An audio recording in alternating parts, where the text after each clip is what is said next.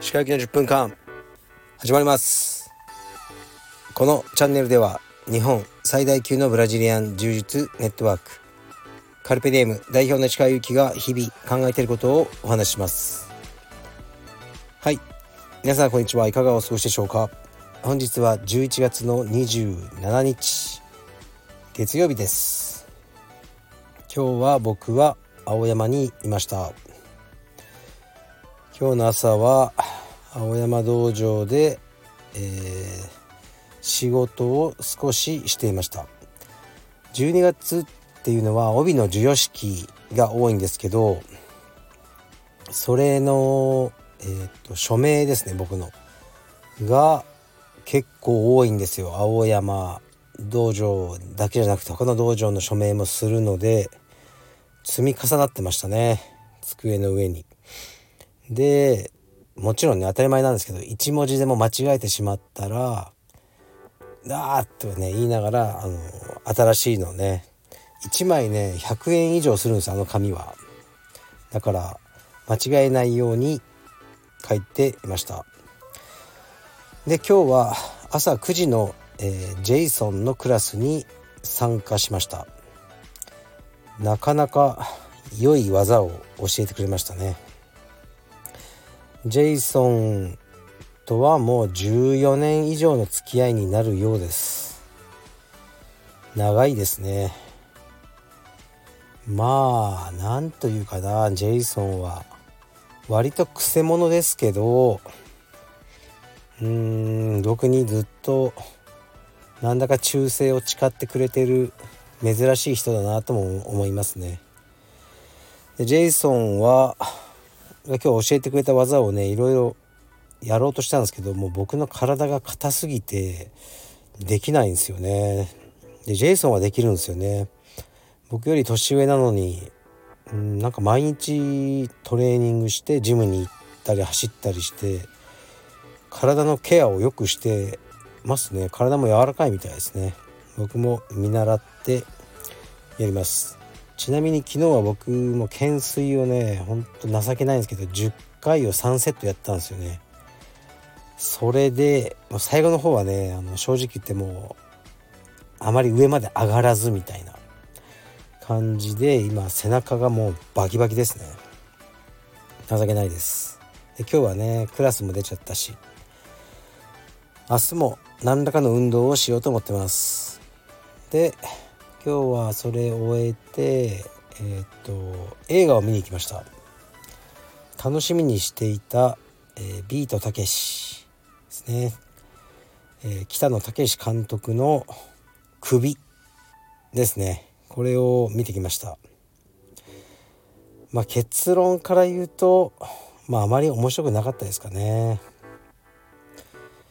うんまあ本能寺の変あのね一連の石田三成の動きとか信長の行動とかあの解明されてないあのことがいくつかあるんですね。でこれ以上新しい資料が出てこない限りもう推測するしかないからみんねいろんな歴史学者の人が推測してるんですけどもうあとはね想像の世界っていう感じでたけしさんなりのストーリーが組み立ててあってそこは面白かったんですがなんというか、まあ、毒がありすぎというかね毒々しい映画でうん毒にまみれた映画でしたね。毒しかないみたいな映画で僕はあまり楽しめなかったなって思いますね。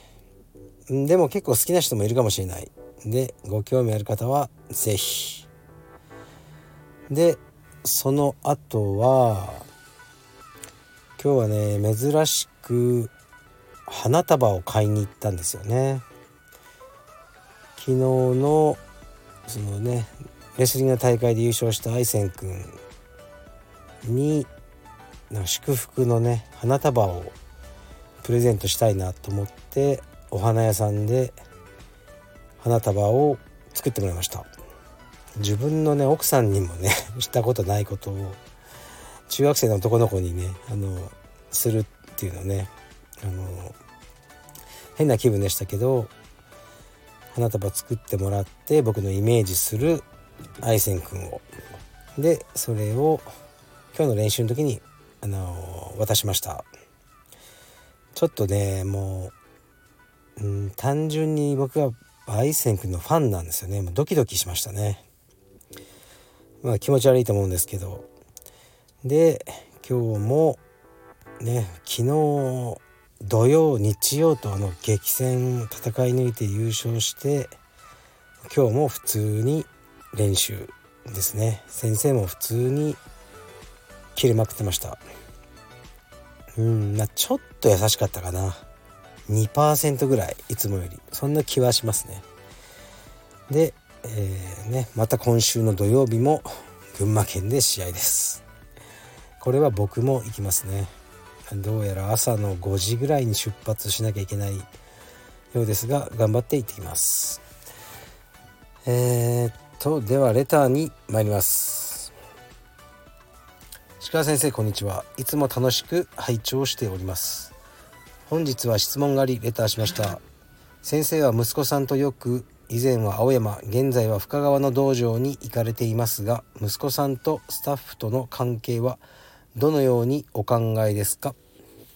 私自身も自営業を営んでおりスタッフは子供を可愛がってくれますが子供にはそれを当然と思わないよう敬意を持って接するように口うるさく言っています。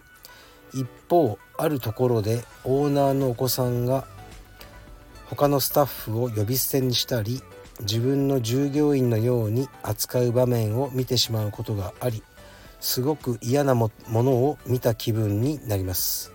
きっとオーナー自身がスタッフたちのことを大切に思っていないのが言葉や態度で子供の前でも出ているからそのようなことになるのだろうと思いますが鹿先生はどんなスタンスでお子さんにスタッフのことを話されているのかなと思いレターしました。お答えいただけると幸いです。寒さが本格的になってまいりました。ご自愛ください。はい。ありがとうございます。まずうちのあのスタッフはあのねうちのゆうたのことを一切可愛がりません。別に。あのほぼ無視してますね。でそれがいいですね。僕の子供だからといってこうね白々しく「あゆうたくん」みたいなねことをね言ってくる方が怪しいのであの別にいいです。うーんまあ僕もねあの他人の子供にあんま興味ないですからね。それと同じでいいと思うんですがあまあねおっしゃってることは分かりますね。まあ僕がスタッフを別に顎で使ったり僕もしてないですけどね。あのちょっとあれやってこれやって。ってもちろん言いますよね。上司なんで。でそれを息子が同じように飛鳥とかにちょっとこれやってとか。まあそん言ったらもうはっ倒しますよね。そ,、うん、そんな風にはならない。と思いますね、まあ、スタッフのことは息子にはねもうあいつらがいなかったら道場は動かないんだと、うん、だからまあ大事な存在だ。というふうには言ってますね。でそう子供をねあまり勘違いあのさせない方がいいんですよね。例えば柔術とかでもなんだろう。うーんこうなまあ一緒にスパーリングとかしながらねやりますよね。大人がこうやられたみたいなちっちゃい子供に。僕はあんまやらないんですよね。ねじねじ伏せることもないけどパパに勝ったみたいなことをうちの息子はあんまり言ってないと思いますね。いやそんなわけねえだろわざと倒れてんだよお前。お前なんかに負けるわけねえだろ。って結構真顔で 言いますね。夢がないかもしれないですけどなんかそっちの方が好きなんですね。現実を分からせる方が。うーん。だからちょっと話がそれたかな。まあ息子にはそうですね。スタッフについてはねわざわざ語ったりはしませんが、うん、スタッフを下に見たりはしてないと思いますね。で、うん、この間こんなことがあって深川道場で、ね、あのメインインストラクター主者の息子ですね。えー、っと名前何だったかな。名前あリュウジ君がいい子なんですけどまあブラジルね日系という文化もあり、まあ、僕とかね、うん、まあ服部って呼んじゃうじゃないですか。でその中学生のリュウジ君も服部って呼んでたんでそれはあの結構強めに怒りましたね「いやお前が服部って呼ぶんじゃねえ」っつって。少なくとも俺の道場の中ではダメだよっていうふうにうんまあ他の生徒さんもいる前で言ったからちょっとピリッとしたかもしれないですけどそういうのは大事にしたいですよね。まあ彼はいい子です。多分日本語をよく分かってないと思います。それだけだと思いますけど一応日本の文化においては、まあ、中学生があのねそこで働いてるスタッフを呼び捨てにするのは、まあ、あっちゃならんと思いますね。で、まあ、このレターをねあの読みながら僕もちょっとね反省したんですよね。うちの息子もう服部くんって呼んでますね。服部くんはって。でこれはもう僕が服部くんって呼んでるからですよね。うんなんとなく関係性の中でそうなってるんですけどでまあ大好きなんですけどうちの息子は服部くんのことが。でもやっぱりまあ世間的に見たら7歳のガキがにうんそうですね良いあの年齢の男性をくんづけしてるのは大変よろしくないですね。反省します。ですから変えます。服部何かな？先生服部先生でもないっていうかね。服部さん。服部さんにしましょうかね。明日から。うちのゆうたも。はい。ということにしようと思います。うーん。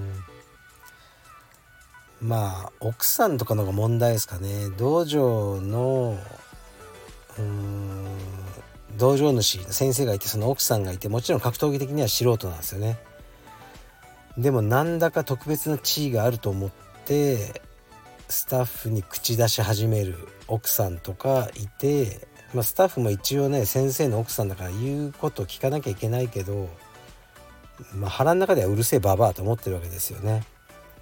でそういうのが良くないので僕はうちの奥さんにはもうなるべく道場に来るな。で来てもあの誰かに何かの指示をするなというふうに言ってますね。そこは結構大事かなと思ってますそんな感じかなはい今日はねうんなんだかねあのその首映画首を見てね気分があの落ち込んで 落ち込んでしまったというか結構ダークな映画ですよ。まあ笑いもあるんですけどやっぱたけしさんってダークですよね。うーんあのーアウトレイジとか、まあ、き好きなやつもあるんですけど基本的にダーク。やっぱ僕にあまり合わない気がしました。あとねたけしさんの滑舌が悪いですね相当。何て言ってるか分かんないですね。演技もうーん特に何ていうかなんかうまくはないですよねたけしさんの。なんかちょっとセリフ浮いてるんですよね一人だけ。まあでもね誰も何も言えないだろうから仕方ないんじゃないかなと思います。はい。じゃあ今日はこの辺で失礼します。Thank you.